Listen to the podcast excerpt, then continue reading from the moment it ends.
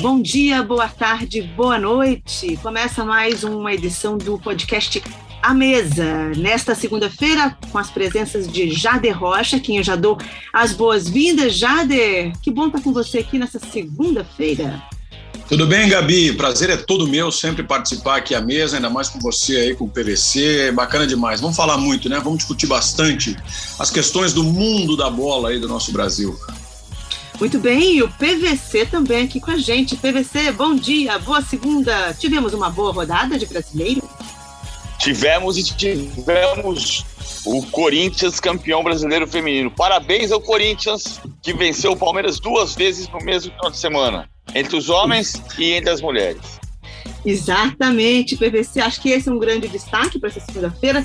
A torcida corintiana está feliz vence no Campeonato Brasileiro de Futebol Feminino, terceiro título é, dessa equipe, né, do Corinthians, cinco finais seguidas, uma vitória que acho que se traduz né, com o tamanho do placar nesse segundo jogo, de 3 a 1. vou passar para o Jade Rocha essa primeira é, bola. Jade, o que se viu em campo ontem, na final do Brasileiro Feminino? É algo para se animar com a evolução do esporte do, do futebol feminino no país? Não há dúvida, Gabi, não há dúvida. É um jogo de altíssima qualidade, dois times muito bem armados.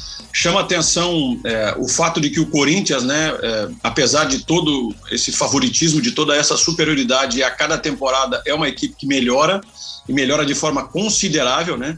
Tem talentos individuais impressionantes, mas o que chama mais atenção é o conjunto, né? A maneira como esse Corinthians se comporta. É um time de, de, de bastante agressividade no bom sentido, não se limita a construir uma vantagem e administrar e deitar em cima desse resultado. Muito pelo contrário, eu vejo esse Corinthians com muito apetite, né? É uma equipe que tem vontade, é uma equipe que tem muita disposição, que não para de atacar, que constrói muito. É, fruto, claro, desse entrosamento todo, né? Dessas temporadas todas sucessivas que o time vem encontrando aí de sucesso, com todas essas finais que você citou no currículo, e não à toa traduziu isso no clássico contra o Palmeiras. Poderia até se questionar, né? Num jogo de tamanha importância, a história que Corinthians e Palmeiras agora é, é, passam a ter numa final de Campeonato Brasileiro, por toda essa circunstância, isso poderia até, por que não, mexer um pouquinho com os ânimos, né, uh, a questão psicológica, mas não, as meninas foram determinadas, encararam como se fosse um jogo normal, aleatório, de fase de classificação, por exemplo, é, trataram o clássico como ele deve ser tratado, engrandeceram ainda mais essa rivalidade, e, e o resultado foi merecidíssimo para esse Corinthians, que foi campeão campeão com toda a justiça do mundo, com direito a golaços, com direito a uma atuação impressionante, coletiva. Está de parabéns o Corinthians pelo que apresentou na competição, pelo título. E o Palmeiras, né, por ter chegado a essa final também, a gente não pode esquecer de tudo aquilo que o Palmeiras construiu para poder chegar até essa decisão e enfrentar de cabeça erguida esse Corinthians, mas a superioridade ainda é muito, muito visível, né? Está muito visível. O Corinthians é uma dinastia no futebol brasileiro feminino e, e tem tudo para continuar consolidado. A não ser que surja aí uma grande força, uma grande potência, um investimento enorme, né? De algum outro rival. Caso contrário, eu imagino que o Corinthians ainda vai nadar de braçada um bom tempo aqui no nosso futebol, viu, Gabi? Muito bem, Jade, você toca num ponto que eu acho que é importante para a gente, é, para passar para o PVC, que é o quanto que é significativo uma final de brasileiro, é, num momento em que o futebol feminino se consolida realmente como um esporte que vai estar nas nossas televisões, né, é, todo domingo, no meio de semana, enfim, entra no nosso calendário pelo futebol apresentado, porque é uma questão mesmo de sinal dos tempos, né, não, não há como retroceder nesse sentido, é, PVC e a importância de ter, neste momento, um Corinthians e Palmeiras numa final. O futebol feminino tem outras forças históricas no, na, né, no feminino, né? O Iranduba, a Ferroviária, mas chega nesse momento com Corinthians e Palmeiras. É significativo ainda mais por isso? Eu acho, assim, você falou de, de a televisão é muito importante. Eu vou voltar lá nos anos 80 quando o velho show do esporte mostrava na TV Bandeirantes o radar jogando, jogando futebol feminino.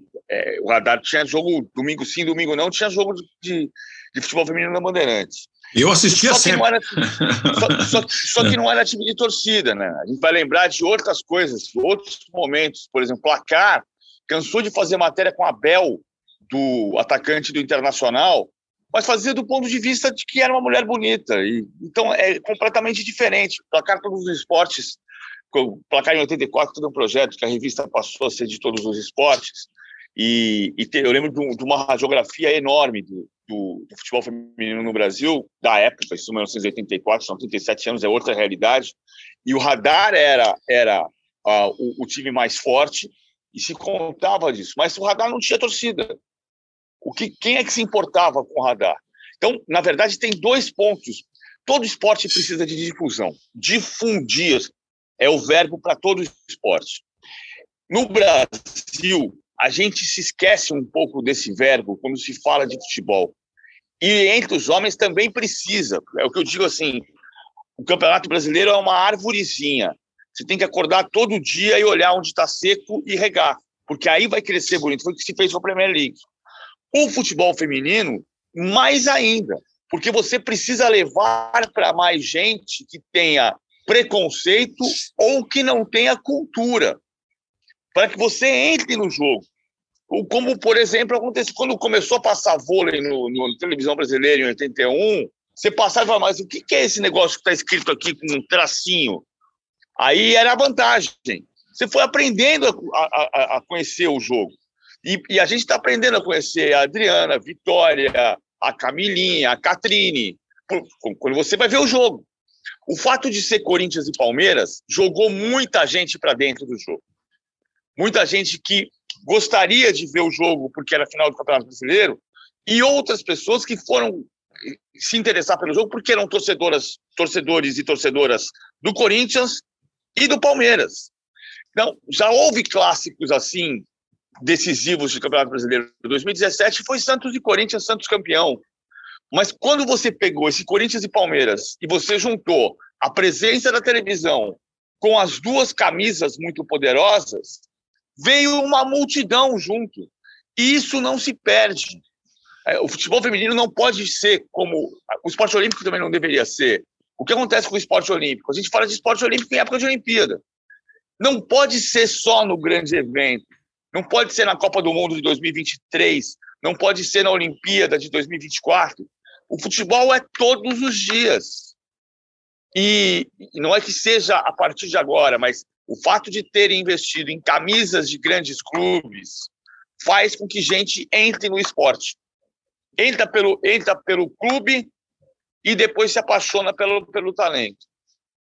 Exato. Sabe, Gabi, Diga lá. É, me, me, permita só, só eu estava me lembrando aqui de uma história, o PVC estava falando sobre essa, essa questão de camisas pesadas e tradicionais, a entrada desses clubes, né, que é um caminho sem volta no futebol feminino, e eu estava lembrando aqui, é, no início dos anos 2000, quando eu troquei a rádio pela TV, é, ali por 2000, 2001, eu lembro que lá no Rio Grande do Sul ainda, é, a gente promovia muito clássicos grenais, é a maior rivalidade né, do sul do Brasil, inegável. E no futebol feminino sempre marcou também. Mas os campeonatos estaduais lá, eles, é, assim como o futebol feminino, ele vem ganhando uma evolução, né? Então você imagina que 20, 21 anos atrás ainda não era algo que a gente pudesse cravar como definitivo. Então nós tínhamos momentos esporádicos assim, né? Surgia um campeonato gaúcho feminino, Grêmio Inter com um investimento um pouquinho mais relevante, então se colocava na mídia. E eu lembro que narrei diversos desses clássicos femininos assim, mas, é, como eu lembrei, em momentos esporádicos. Não era algo corriqueiro, não era algo que se tornava parte do calendário, da nossa rotina de escalas, né? Então, você tinha uma temporada em que Grêmio Inter investia um pouquinho mais, aí se dava destaque para aquela final de campeonato estadual com os dois rivais, faziam-se os jogos. No outro ano, fechavam-se as portas, enfim, não lembro bem a situação, mas se o investimento diminuía, se o campeonato não era atraente, esquecia-se completamente aquilo, voltava a ter um certo destaque um tempo depois. É, então, não havia um equilíbrio, era uma verdadeira montanha russa mas hoje se vê uma realidade diferente, né? E o boom da Copa do Mundo de 2019 ele foi determinante para que as coisas pudessem mudar também, a visão pudesse ser completamente diferente é, para essa realidade que a gente tem dois anos depois. É, é algo consolidado, é algo cimentado e, como eu disse anteriormente, com a entrada dos grandes clubes no futebol feminino, um caminho sem volta.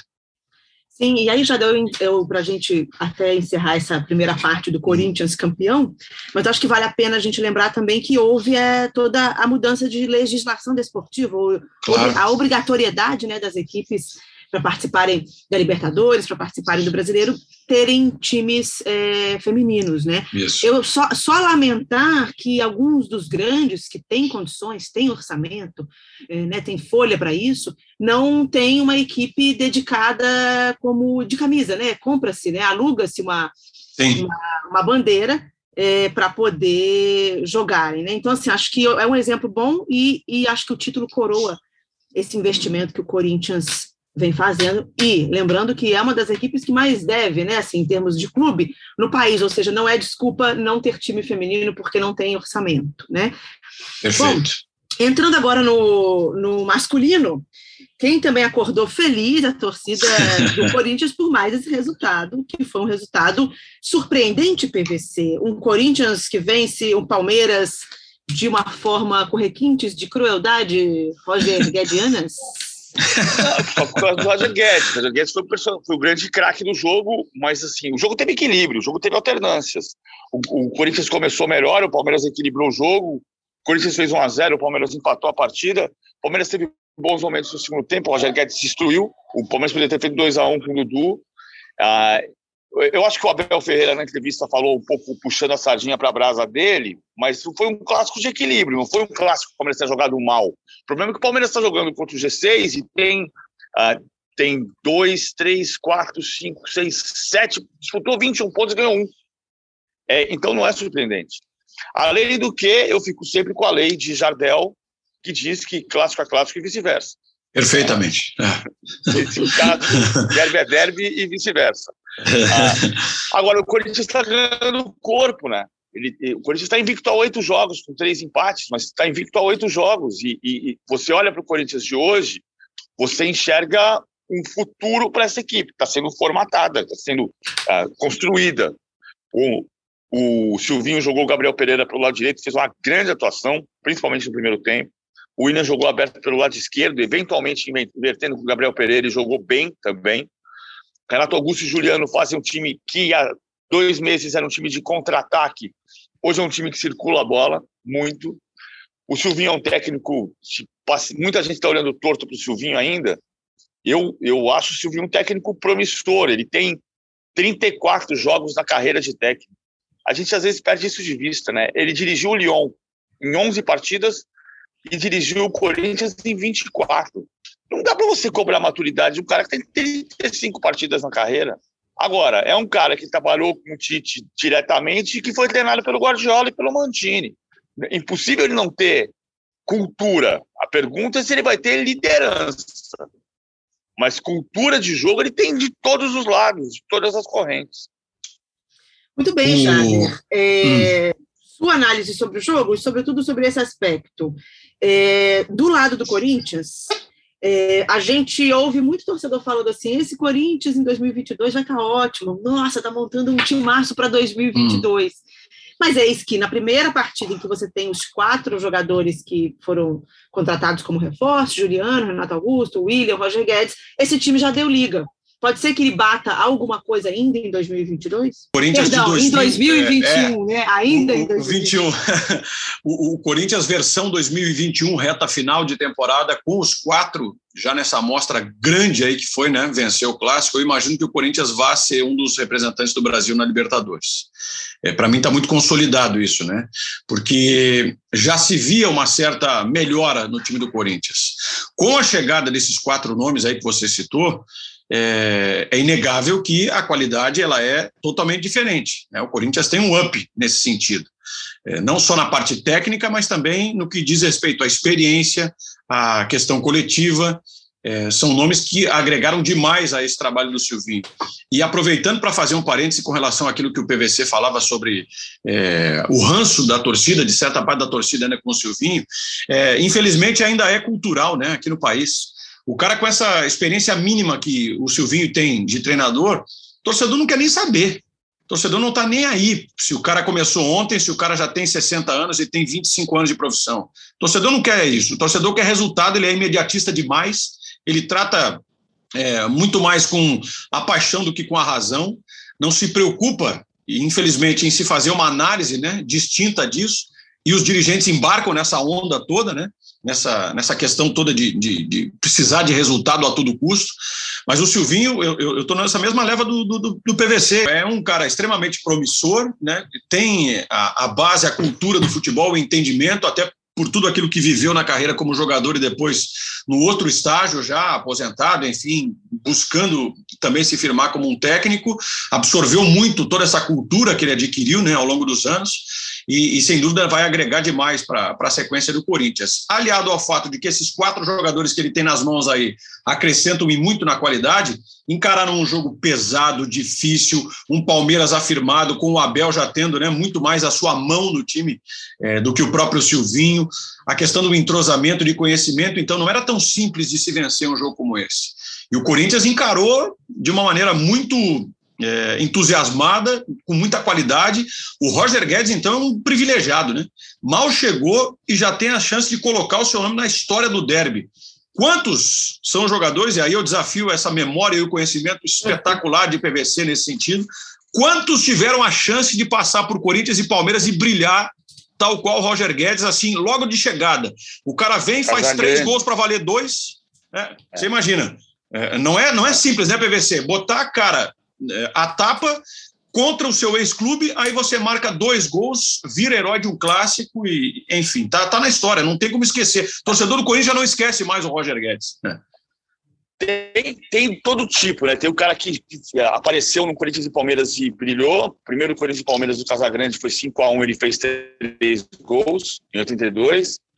Tem o cara que foi relâmpago, né? Marcos Roberto em 87, o Corinthians ganhou de 3 a 0 ele fez um gol e foi destruiu, foi melhor em campo.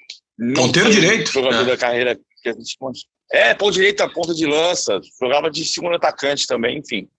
A, a gente pode pegar, eu lembro da estreia do Maurílio, quando o Maurílio veio para o Palmeiras em agosto de 92, estreou bem, foi um empate por 2 a 2 Dois anos depois, a torcida gritava: ai, ai, que bom será se o Maurílio voltar para o Paraná. tem todo tipo. Tem de todo o PVC, tipo. mas teve o Dudu também. O Dudu já brilhou em uhum. clássicos e ontem o Dudu mais apagado, né? E, aliás, aí, essa é um pouco a tônica que fica para o torcedor agora analisando o torcedor do Palmeiras diante de um Corinthians, como o Jader falou, muito entusiasmado. Acho que a gente viu isso realmente em campo. E um time que está se entrosando ainda, talvez pelo entusiasmo e vontade de vencer essa partida, tenha se sobressaído ali sobre o time do Abel. Mas não só por isso. PVC, queria que você analisasse como é que chega o ânimo desse time, ou como esse time, time chega taticamente também, numa semana em que vai jogar a vida pela Libertadores contra um Atlético Mineiro. Patrick de Paulo e Danilo, que a torcida sempre pediu, não funcionaram muito. Né? Lembrando que o Felipe Melo foi quem jogou no último jogo contra o Atlético Mineiro, mas o que, que, você viu de problemas é, para um Dudu mais apagado, para uma dupla como Danilo e Patrick, que na minha opinião não funcionaram tanto, mas você pode discordar, sua análise. Eu acho que o Abel está precisando uh, inventar o verbo inventar em relação a técnicos brasileiros, ele parece professor Pardal, mas uh, eu não concordo quando se diz que o Palmeiras tem um jeito só de jogar e é só contra-ataque. Até porque o Palmeiras teve menos posse de bola que o Corinthians finalizou mais que o Corinthians. Não acho que esse tenha sido o problema. Não foi um... Ele está tentando fazer variações táticas, saindo com três homens. O Renan jogou de, de lateral esquerdo quando o time defendia com linha de quarto, e em alguns momentos do jogo defendeu com linha de cinco. Contra o Atlético, ele jogou com linhas de quarto, mas o Marcos Rocha fazia a saída de bola com três, ele empurrava o Piqueires lá na frente, uh, tentava empurrar, né? Porque no fundo, no fundo, ele acabou empurrado pelo Cuca. O Abel está tentando achar soluções uh, inovadoras, uh, mas o repertório parece esgotado. Já, já se entendeu que o Palmeiras faz a saída de três. E tem um bastidor do, do Atlético Palmeiras, do Palmeiras e Atlético da semana passada que eu acho encantador, assim, como história, como jornalista. O Abel chegou no Allianz Parque e disse: "Vamos atacar o ponto forte deles". e o Cuca, e o Cuca tinha pedido para ouvir a entrevista dele, do Abel. Imediatamente após a entrevista do Abel, o Cuca reuniu a comissão técnica dele por 15 minutos não dá para ter certeza se ele mudou o plano de jogo ou se não mudou o plano de jogo, mas o fato é que ele liberou os dois laterais e prendeu o Alan para fazer série de três, e espelhou o Palmeiras. E se o ponto forte que o Abel pretendia explorar era as costas do Arana, quando o Abel piscou, o Rony estava correndo atrás do Arana no campo de defesa. Ele não conseguiu, o Cuca deu um nó nele. O jogo tecnicamente foi fraco, foi um jogo sem emoção, mas o Atlético foi melhor que o Palmeiras.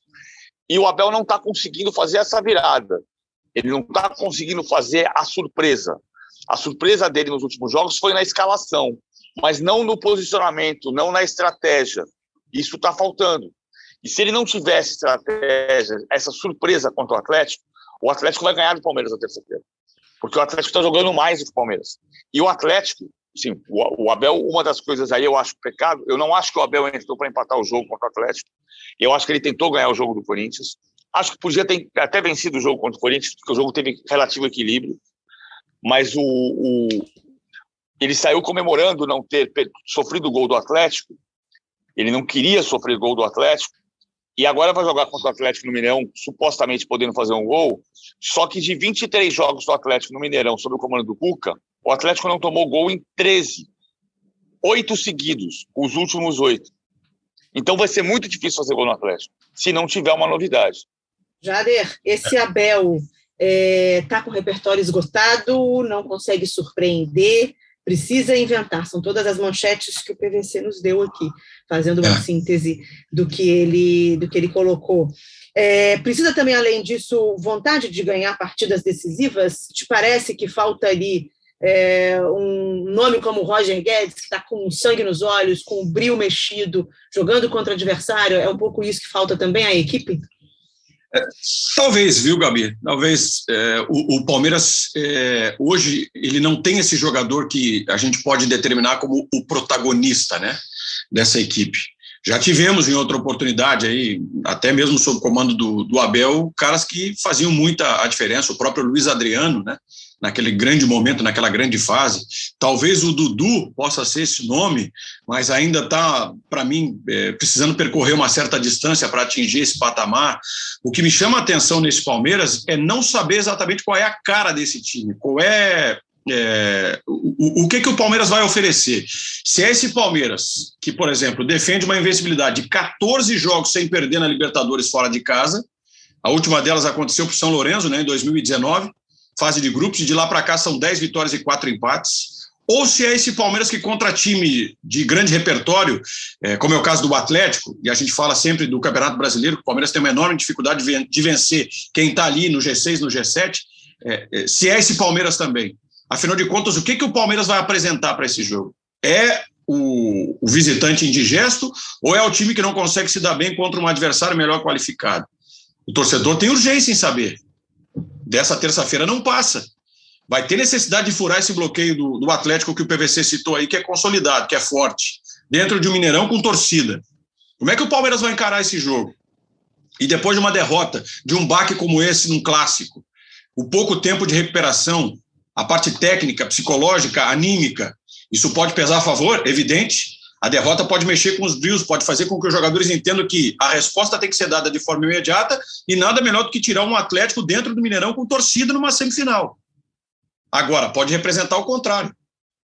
Perdemos o clássico. E aí? Como recuperar isso a tempo de encarar um jogo desse tamanho também na terça-feira?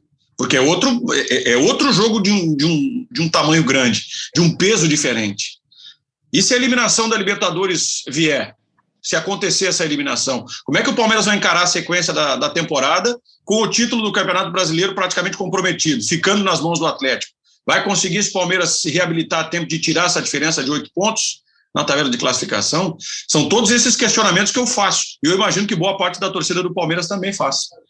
Sim, e agora a torcida do Atlético, falando do outro confronto da semifinal, o Atlético Mineiro empata com um São Paulo de Hernão Crespo, jogando espelhado mais ou menos, PVC. Você tinha ali um, um talvez uma é, projeção ou um breve trailer do que o, o, time do Abel pode fazer contra o time do Atlético Mineiro para poder neutralizar. Era um, era um Atlético Mineiro praticamente titular, que viu dificuldades é. É, diante de um Hernan Crespo que joga do jeito que joga, a gente já sabe, três zagueiros, se defende, tenta chegar no ataque, mas não tem tido muita, muito sucesso por talvez falta de jogadores e tal.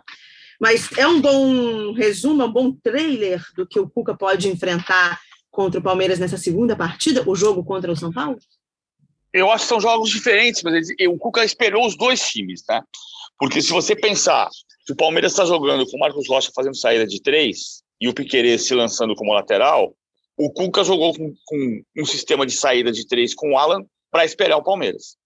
E contra o, o, o, São Paulo, ele também fez três zagueiros, embora na construção do jogo, em muitos momentos, o Júnior Alonso fosse lateral esquerdo. Na, na recomposição, digo. O Arana jogou no meio campo, então ele fez a Guga, Guga Natan, Hever e Júnior Alonso, Alan Isaratio, Varane e Arana na ponta esquerda e Hulk na frente. Isso na recomposição. Porque saindo para o jogo saíam os três. O Cuca fez questão de dizer que o Hever fez o papel de volante no primeiro tempo e que no segundo tempo quem tinha condição de sair para o jogo era o Júnior Alonso, que não estava marcado. E eu, acho o Cuca muito inteligente nesse, nessa capacidade de ler o jogo. Quem trabalha com ele diz uma coisa que é deliciosa. Assim. O Cuca, ele, ele, da história da reunião que ele fez 15 minutos depois de ouvir a, a, a coletiva do Abel, que o Cuca é um xadrista. Então, ele pensa no que o cara vai, o adversário vai fazer. Aí ele prepara o antídoto. Aí ele pensa no que o outro técnico vai propor como réplica. Aí ele prepara a tréplica. Ele, ele constrói o jogo mentalmente na cabeça dele, mas ele não fica amarrado a essa construção do jogo. Então, ele vai mexendo nas peças, como ele fala. Eu, aí eu botei o Hever volante. E aí ele foi matar a construção do São Paulo. Só que ele anulou o São Paulo, ele não conseguiu construir o jogo. O Atlético teve sete titulares iguais aos de terça-feira. O Cuca descansou quatro jogadores. Mariano, ah, Jair, Mariano, Jair, Nacho e Diego Costa. Foram os quatro que ele, que ele mudou em relação ao jogo de terça-feira contra o Palmeiras. Sendo que Nath entrou também, né? Teve algumas Sim. situações de jogo ali que ele colocou. O Diego, o Diego mesmo é o que está fora machucado, né? né? É. Porque está tentando se recuperar, né? Bem, teremos aí dois confrontos realmente interessantes, né? De, de, Libertadores no meio dessa semana. Agora, já falando de Libertadores, que é o outro brasileiro que, que segue na competição, é o Flamengo. É, tem aí uma sequência de desempenhos é, Jader, questionados do Renato Gaúcho às vésperas de um momento importante. O empate com o América Mineiro, com uma equipe quase toda reserva, é, mostrou um Flamengo frágil mesmo diante de uma, uma equipe que tem tirado pontos importantes daqueles que estão mais lá em cima na tabela, mas se esperava mais de um Flamengo mesmo reserva, o tão falado elenco contra o América, não? É, o, o, Flamengo tem demonstrado nessa semana aí, é, nesses últimos jogos, algo que tem preocupado, de certa forma, né, a torcida, que é a falta do equilíbrio. Né? É, eu citei aqui já no, no nosso bate-papo, num determinado momento, a questão da montanha-russa. Né? O Flamengo tem passado por isso nesses últimos jogos. A derrota para o Grêmio, aí a atuação contra o Barcelona. É, o Barcelona tem um jogador expulso, mas o Flamengo consegue se impor em casa e abre uma boa vantagem no primeiro jogo, e o empate com o América fora, da maneira como se deu esse empate. Então, é, são atuações assim, né, que fazem com que o torcedor questione qual é o Flamengo de verdade, né? O que, que o Flamengo vai de fato conseguir apresentar? Porque passou, parece aquela onda, né? Aquele tsunami que foi o Flamengo nos primeiros jogos do Renato, de atropelo, de goleadas, de Gabigol, de Bruno Henrique, de Everton Ribeiro, Arrascaeta, de um time que lembrava um pouco de 2019. Parece que isso, de certa forma, passou. É, a lesão do Arrascaeta pode ter implicado nesse sentido. A saída do Arrascaeta num determinado ponto é, desses últimos jogos é, parece ter mexido um pouco com essa estrutura, que é um jogador vital, né, central para o estilo de jogo do Flamengo, para aquilo que o Renato entende também como ideal é, para o estilo de jogo da, da sua equipe. Então, é, se mostrou, de certa forma, desequilibrado, é, perdeu o jogo para o Grêmio hum, e, e conseguiu se superar né, diante do, do, Barcelona, se impondo tecnicamente, contando com apoio de torcida, enfim, mas ah, naturalmente o Flamengo abriu essa vantagem.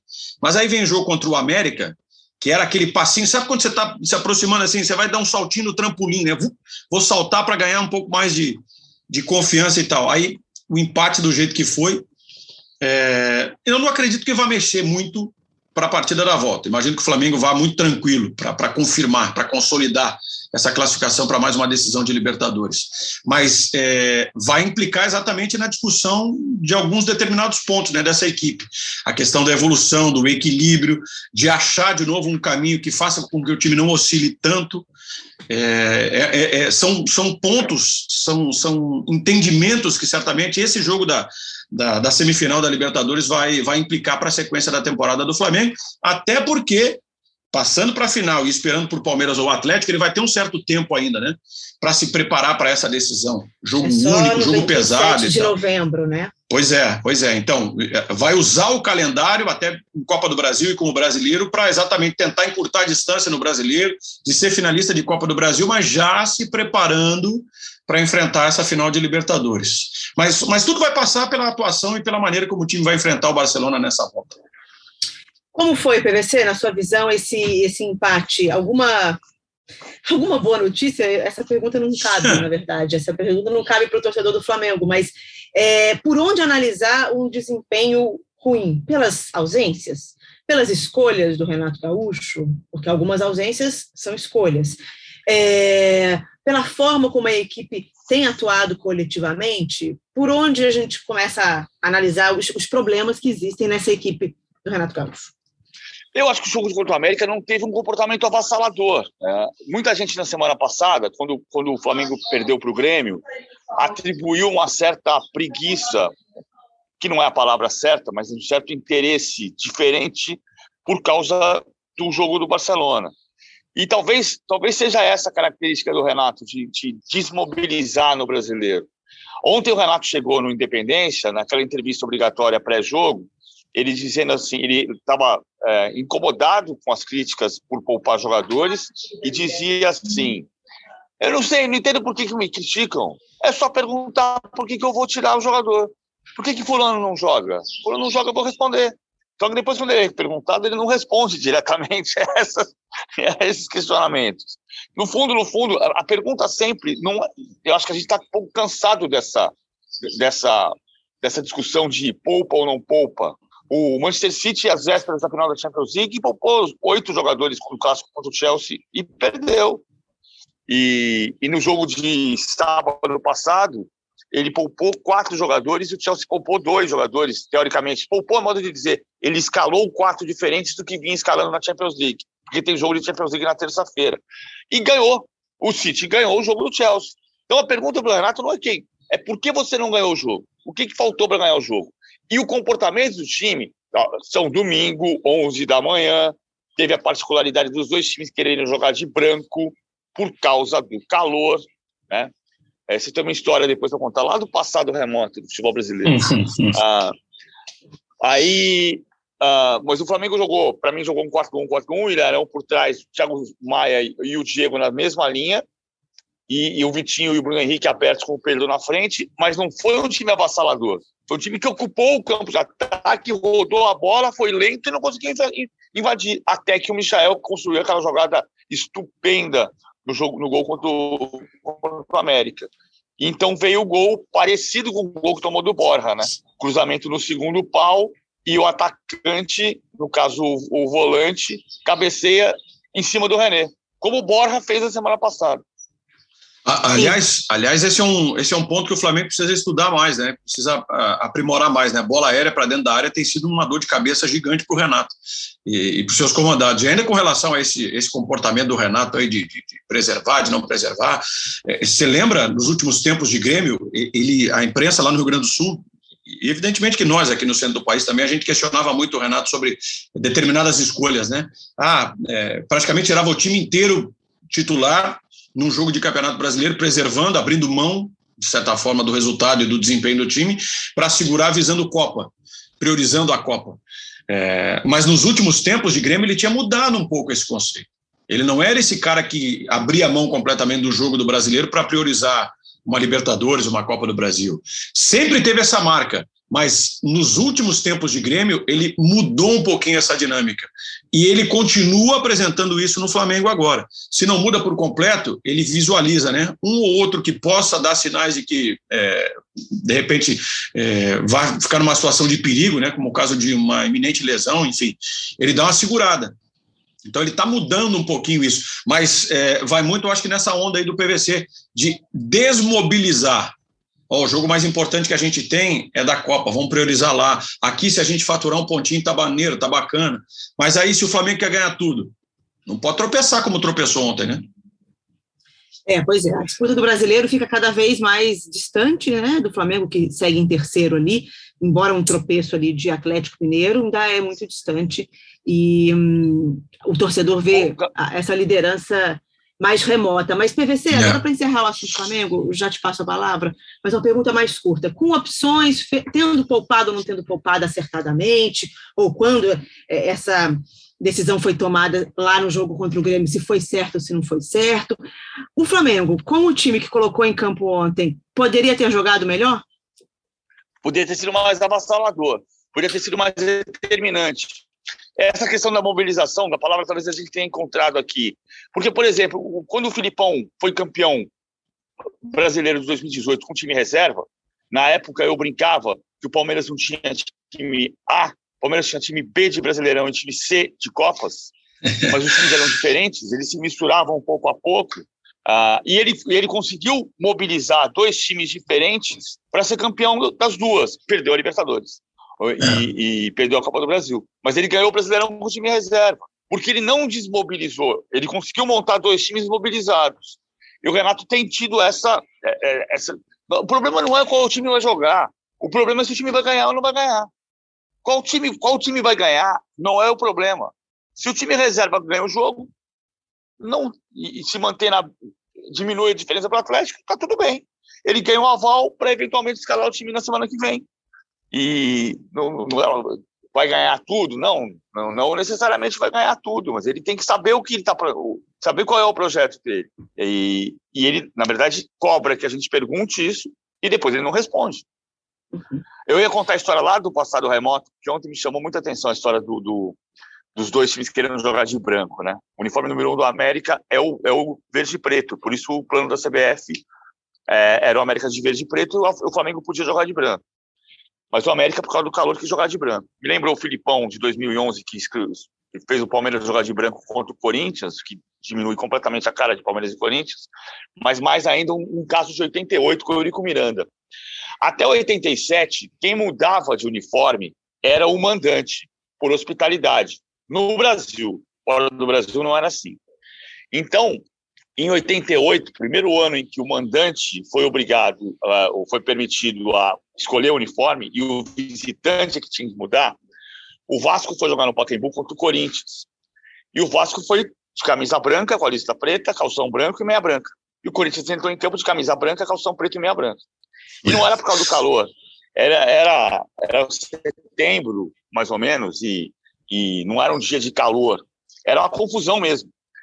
Aí o Eurico disse que ele não tinha obrigação nenhuma de saber qual era o uniforme 1 do Corinthians. Claramente ele estava de picuinha, porque tinha mudado a regra.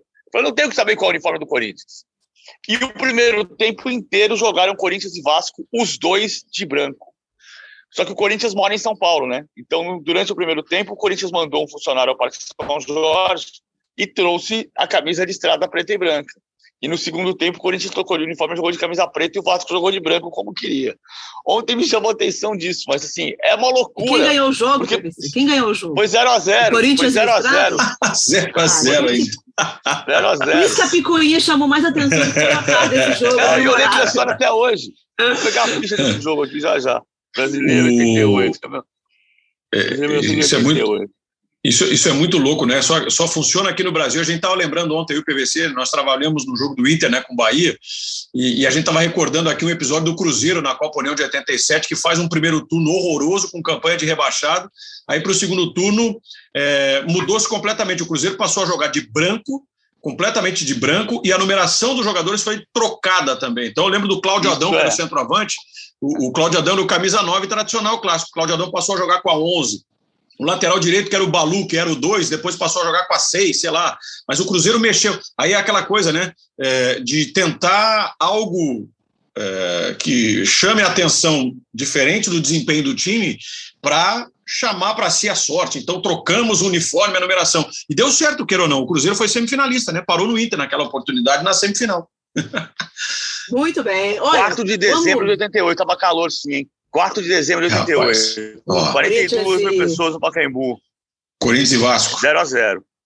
0x0. Nos pênaltis, Vasco 4x3. Aí tinha pênaltis em 88. Tinha pênaltis, Copa União de 88 tinha pênaltis. Pênaltis. O Vasco, 0x0 é. nos pênaltis, o Vasco ganhou 4x3. Foi. Muito bem. Olha, senhores, vamos falar agora do Fluminense, que é um Fluminense que eu pego o gancho do, do Jader, dizendo que o Corinthians está aí é, na zona de classificação, chegando na zona de classificação, né? Para Libertadores, né? Está agora em sexto, com 33 pontos, mas eu quero falar do Fluminense, que vem logo atrás, mais uma vitória, mais um jogo em que consegue, né? manter a invencibilidade, já são seis partidas sem perder. Ah, tem aí empates, ah, tem partidas em que foi com muito sofrimento.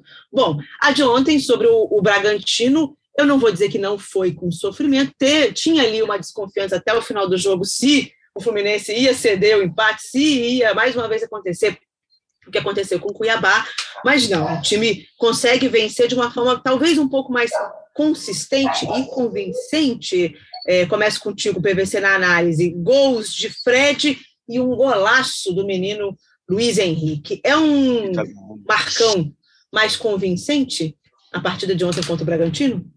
É engraçado isso, né? A gente, a gente, a gente personaliza no treinador. Isso é muito engraçado. Ele é assim, a gente diz assim: os treinadores hoje em dia estão super valorizados. Aí é o, o Silvinho perde, o Marcão ganha. O Crespo empata e, o, e, o Renato, e o Renato poupa. Mas por quê? Você é, quer personalizar em quem? No menino Luiz Henrique? É o Luiz não, Henrique o convencimento dessa partida? Eu só acho engraçado como a gente é, porque assim, a gente fala assim, o torcedor, não, mas somos nós. Muitas coisas, muitas crises começam conosco. Ah, por, por... A gente está aqui para botar fogo no parquinho, tudo bem. o fogo certo. Quando a gente bota fogo, quando a gente bota fogo no parquinho pela informação é sensacional. Quando a gente bota fogo no parquinho por assim, por suposição de que um personagem é responsável por um momento, eu, eu concordo com você. Eu só estou fazendo essa observação uhum. do ponto de vista crítico sobre o que a gente faz. Eu acho que o Fluminense está estável no meio campo é um time que consegue, pela estabilidade, colocar velocidade na frente, explorar as características mais fortes dos seus jogadores de frente. Uh, seja com o Caio Paulista, que trabalha muito pelo lado esquerdo, o Luiz Henrique, que coloca velocidade do lado direito. O Marcão pode ter responsabilidade em ter dado confiança para o Luiz Henrique. É, é, é, muito doido. E de ter consertado esse meio-campo também, né? É, mas assim, o, com o Roger, ele vinha jogando no final já com André Martinelli e, e Iago. Bom, o Marcão deu mais estabilidade para o André. Jogou, tem jogado, quando joga, joga bem. Ah, o Martinelli caiu de produção. O Iago tem um, é um, jogador que a gente olha o Iago como volante, mas ele já foi ponta direita na carreira. Então ele tem uma capacidade de criação que está aparecendo. E o Luiz Henrique explodiu. É, é muito é. doido como as coisas são rápidas, né? dois meses atrás, a torcida do Inter queria matar o Edenilson. Hoje ele é artilheiro do campeonato, um dos destaques do, do torneio. Uh, o Edenilson queria ir embora para a Arábia porque a torcida não queria mais que ele ficasse. E o Luiz Henrique, dois meses atrás, a torcida falou assim, não, não, esse jogador é, é afobado, é afoito, é, erra demais. E é um jogador muito jovem. E quatro gols nos últimos é quatro jogos. Né?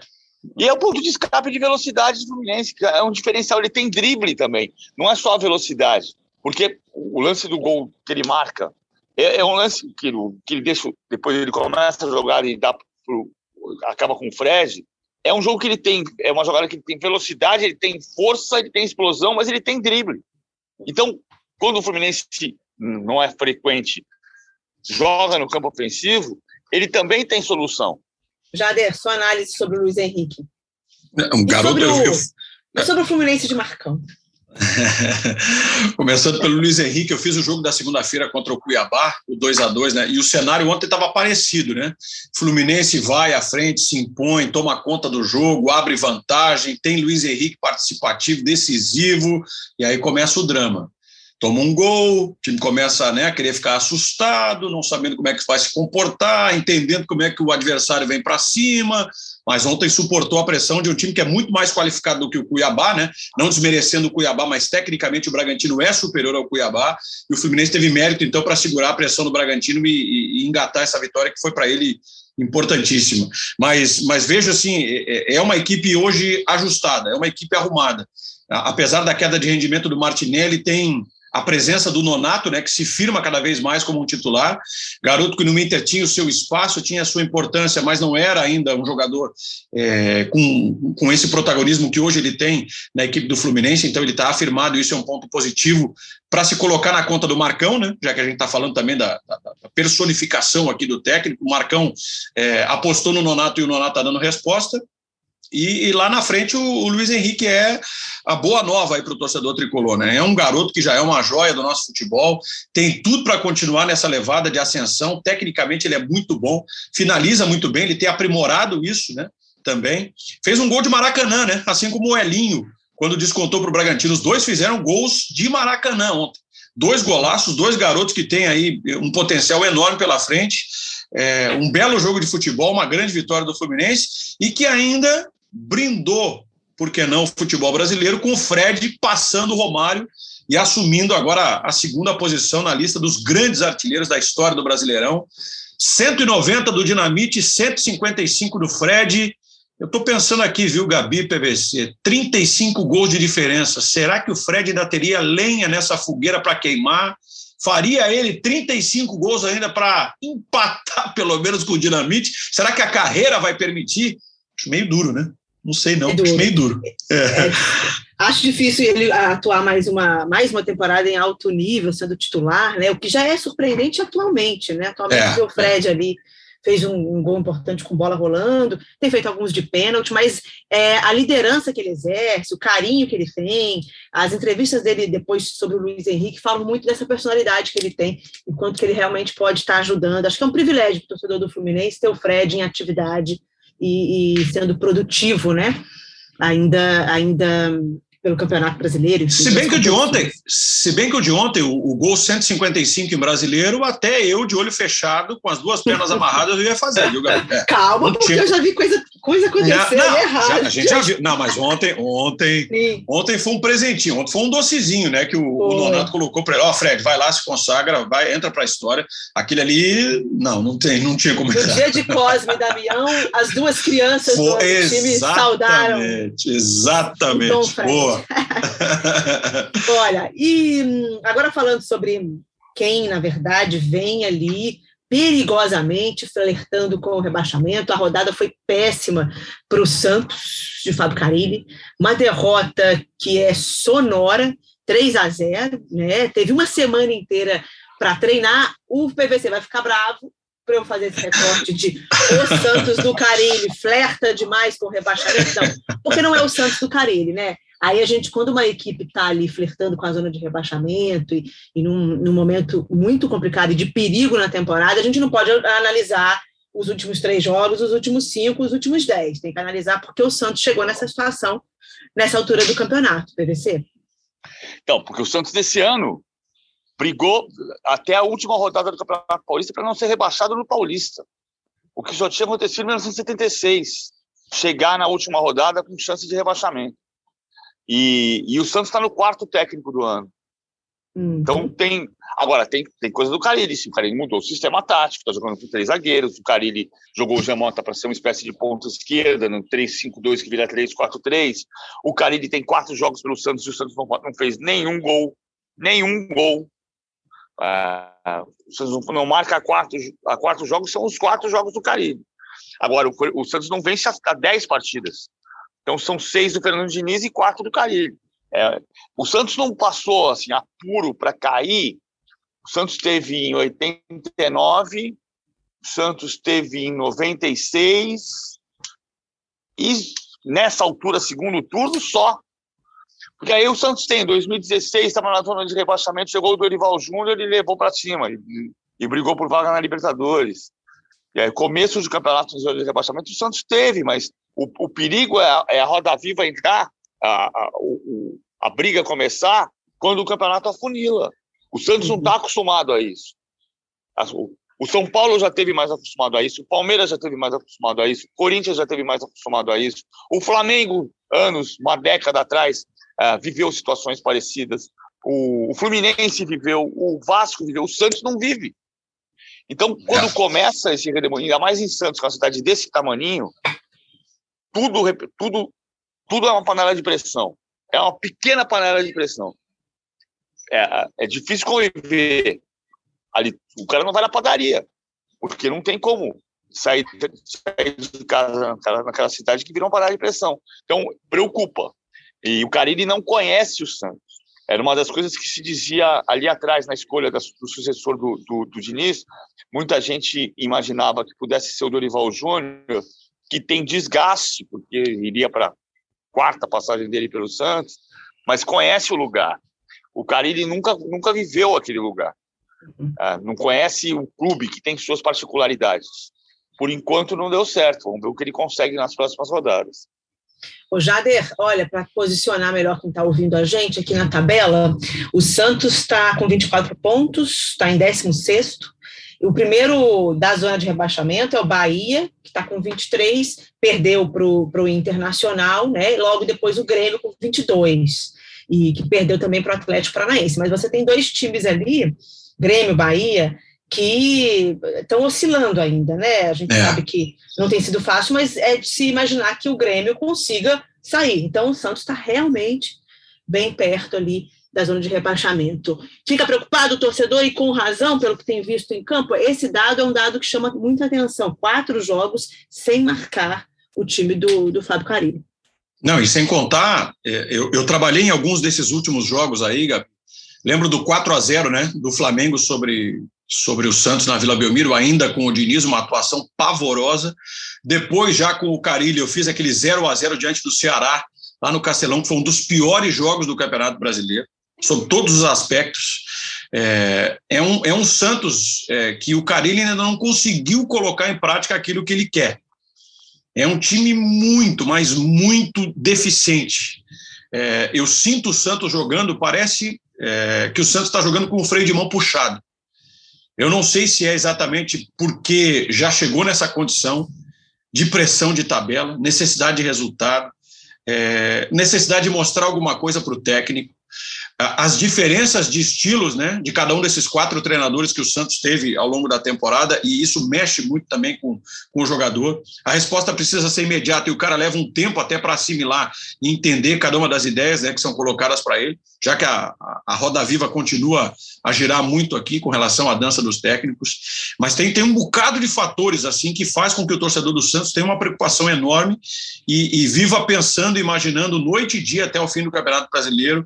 É, é, com essa situação aí de cair para a Série B, que seria terrível, né? Para o planejamento do Santos, para as ideias do Santos, algo que o Santos não conviveu ainda, né? algo que o Santos não conviveu. Ele se orgulha muito de não ter caído ainda para uma segunda divisão. Então, é, se não mudar desempenho, se não mudar atitude, o jeito de jogar do Santos, a situação vai ficar cada vez mais complicada. Eu não vejo margem de crescimento, não vejo viés de alta para esse time do Santos. Se não soltar o freio de mão, Gabi, olha, a, a, situação pode ficar cada vez pior, né? Cada vez pior e até irreversível, dependendo do ponto é, em que chegar. Sabe o que é pior do que cair? É não subir, né? Isso é o problema é. Do, do, torcedor do Cruzeiro. Teve mais uma derrota no campeonato, 2 a 1 um, é, para o CSA, e para posicionar aqui, para a gente abrir nossa rodada final de comentários aqui com esse insucesso do Cruzeiro e a luta ali para para tentar buscar a parte de cima da tabela, o Cruzeiro está em 14 com 31 pontos, tá? É, no G4 você tem ali o CRB, é o último, né, o quarto colocado do G4 com 44. Então a diferença ali de é, 13 pontos, né, pro 13. Fiz a conta certa. 13 pontos para o primeiro colocado ali que se classifica para que volta para a série para a série A. Já eu começo contigo. É, o time de Vanderlei Luxemburgo pode mais? É, dá para fazer mais claudicante, uma campanha claudicante, mas ainda dá para pensar no acesso nessa temporada? Torcedor do Cruzeiro que me perdoe, mas não vai subir o Cruzeiro. Não vejo possibilidade do Cruzeiro de subir para a Série A. O Cruzeiro vai para a sua terceira temporada na Série B do Campeonato Brasileiro. É uma diferença muito gritante, né, Gabi? Para tirar aí, restando 12 rodadas, 13 pontos, tem possibilidade matemática? Evidente que tem. Mas se o Cruzeiro até agora, em 26 jogos, não conseguiu aquilo que se imaginava, lá de um início de competição, vai realizar tudo agora em 12 jogos? Tudo bem que foi a primeira derrota do Luxemburgo, né? Desde que ele assumiu o time do Cruzeiro. Mas a distância é muito grande. O desempenho do time fala muito por si também. Essa equipe claudicante, oscilante, é, não vejo o Cruzeiro encontrando esse equilíbrio para engatar essa sequência de 12 jogos. E, e, eu, sinceramente, não fiz nem as contas aqui, né?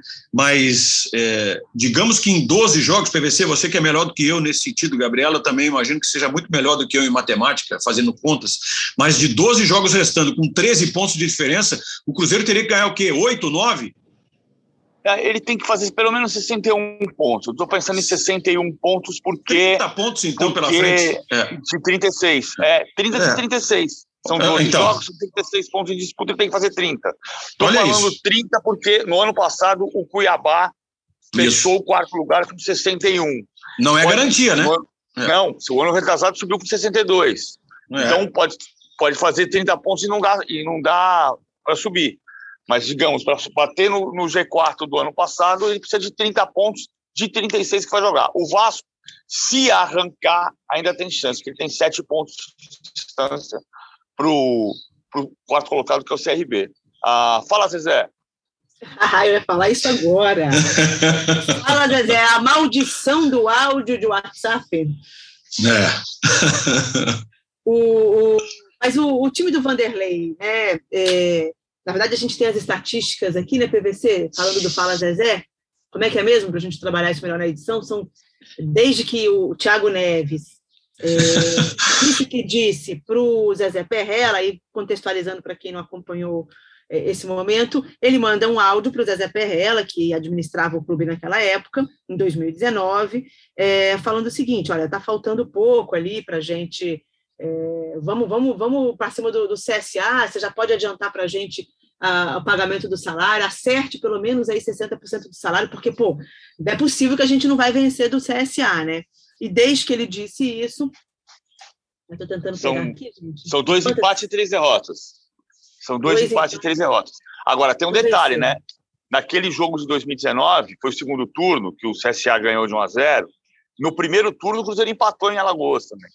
Então, se você considerar 19, 20, 21, o Cruzeiro jogou seis vezes contra o CSA, ganhou três, empatou, é, empatou três e perdeu três. Nossa, empatou é. três e perdeu três. Mas a partir do áudio, são dois empates e três derrotas. E rolou um Fala Zezé, né, no segundo gol do, do CSA, né? Rolou um Fala Zezé, bom dia, por cara. é, rolou. Por isso quebrou o pau. Foi, foi, foi. foi. Por isso quebrou o pau. É, foi isso, foi isso. Mas se não é isso, gente, não, obviamente, que a confusão e, e os problemas ali com a polícia, mas a, a, provocação eu acho extremamente saudável.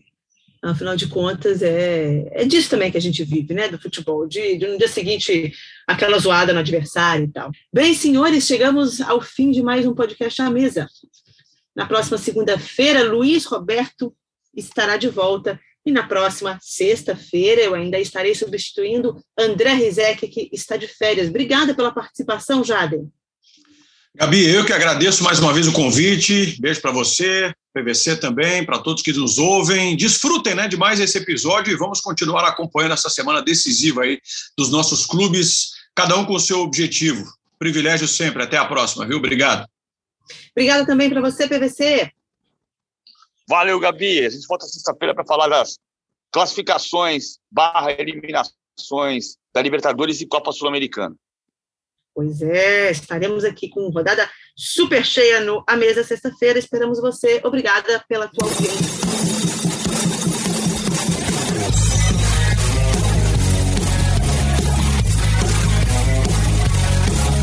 Roger Guedes limpou o lance, bateu de bico, golaço!